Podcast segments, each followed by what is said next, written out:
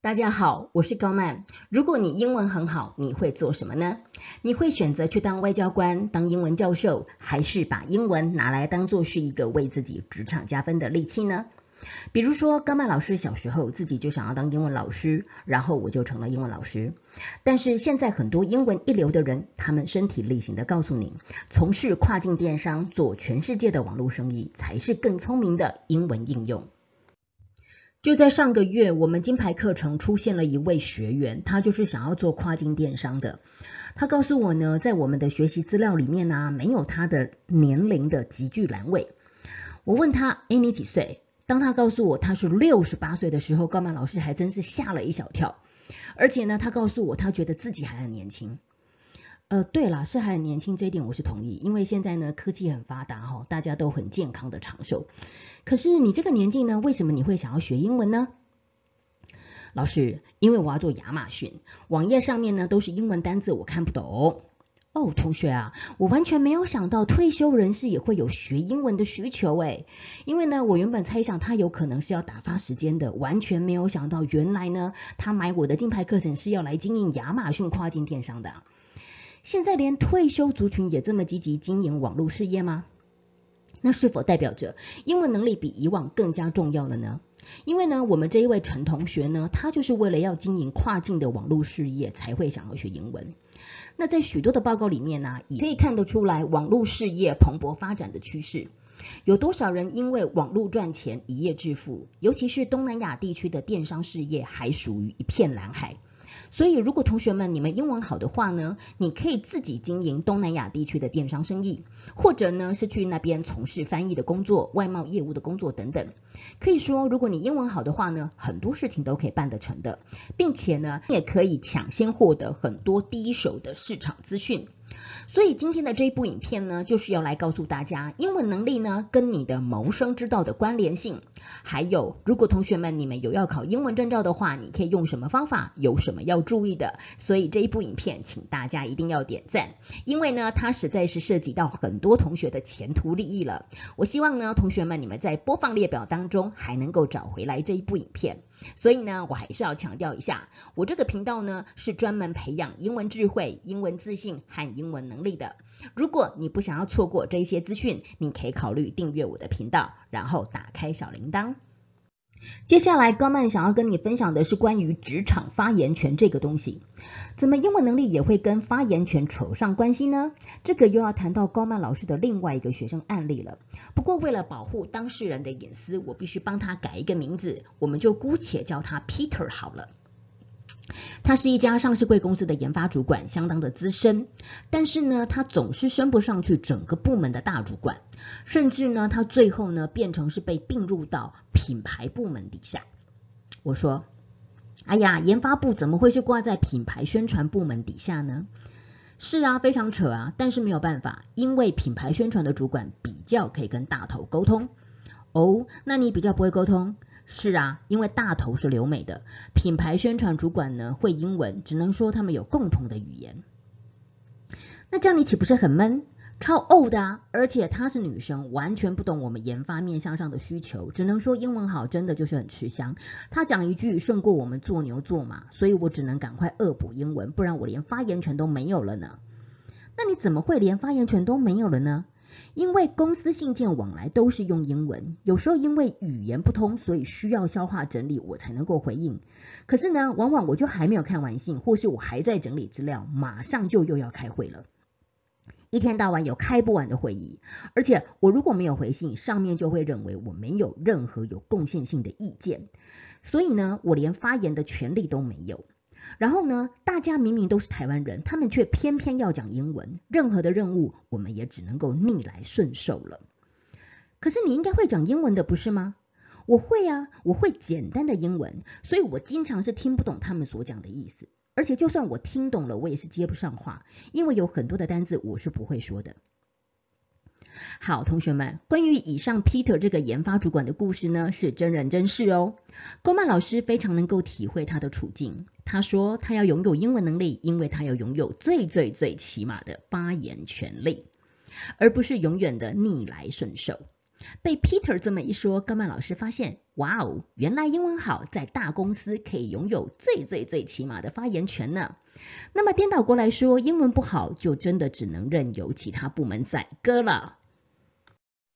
所以，亲爱的同学们，如果你想要加强你的英文能力的话，在描述栏当中有免费的培训课程可以参加，记得可以去加强一下哦。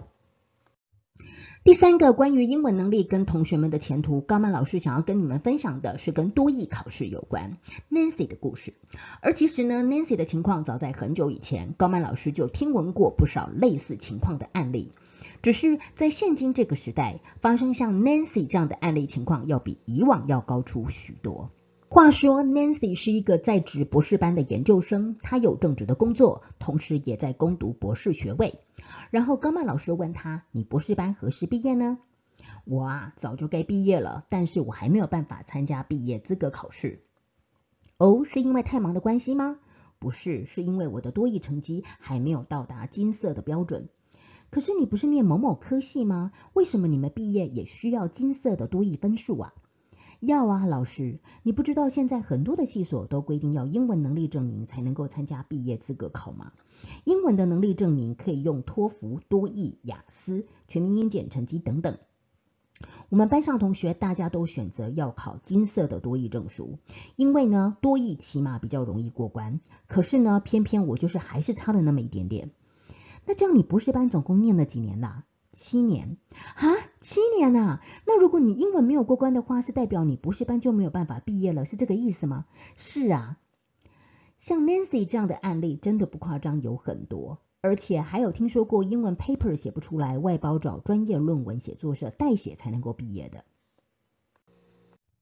首先，关于多益考试呢，高曼老师给大家的第一个建议呢，就是你千万不能拖，因为呢，我听 Nancy 这样子的一个考试的案例呢，可见他这个考试是拖了非常的久，所以我给大家的第一个建议呢，是你不能拖。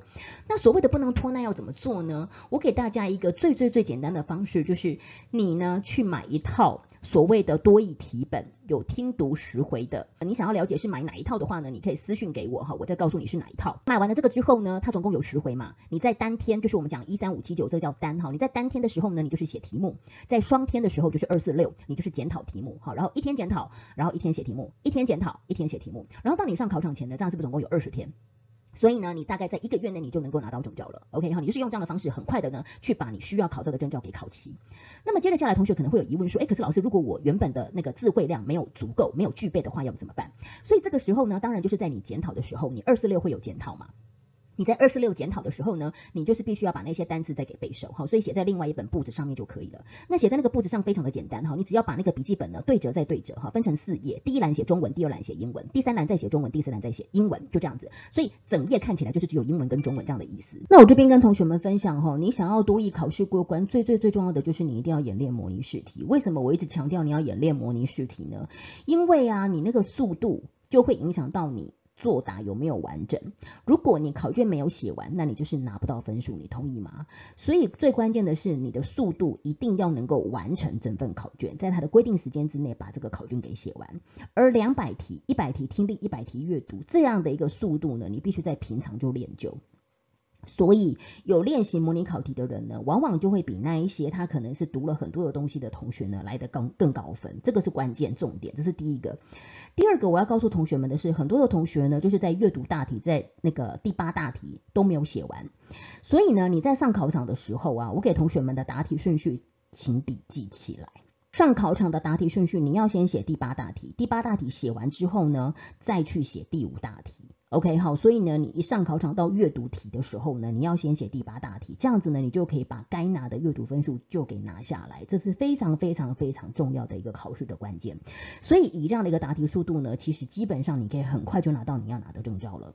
如果你是属于断层很大的同学，当然你要赶快去补足你的断层。好，那我现在讲的是，假设你不是断层很大的同学，你只是需要拿到这个证照的同学呢，那我会强烈的、非常的建议你在一个月内就把这个证照给拿到。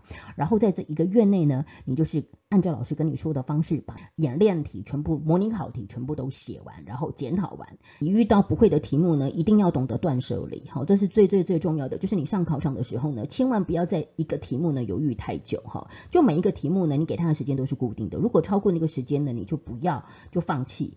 这是很重要的，因为往往很多同学呢，就是会在某一个题目纠结太久，然后或者是你在写下一题的时候还在纠结上一题，这样就会变成你的时间就是浪费在那一题太多太多了。所以你一定要记得，你的目的呢是要拿到高分，然后呢每一题的这个配分比都是一样的，所以你对每一题的对待呢都必须是一样的，你就会拿到你要的证照了。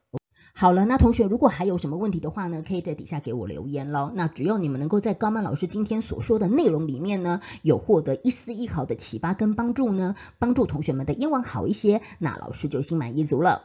那如果你不想要错过任何关于英文智慧、英文自信、英文能力达到英文自由的免费信息，我还是呼吁你要订阅我的频道，然后小铃铛全开，然后呢，记得要无私的把这部影片给分享出去哦。我真心的祝福为这部影片点赞的大小同学朋友们早。早日达到英文自由。OK，我们下礼拜五不见不散，拜拜。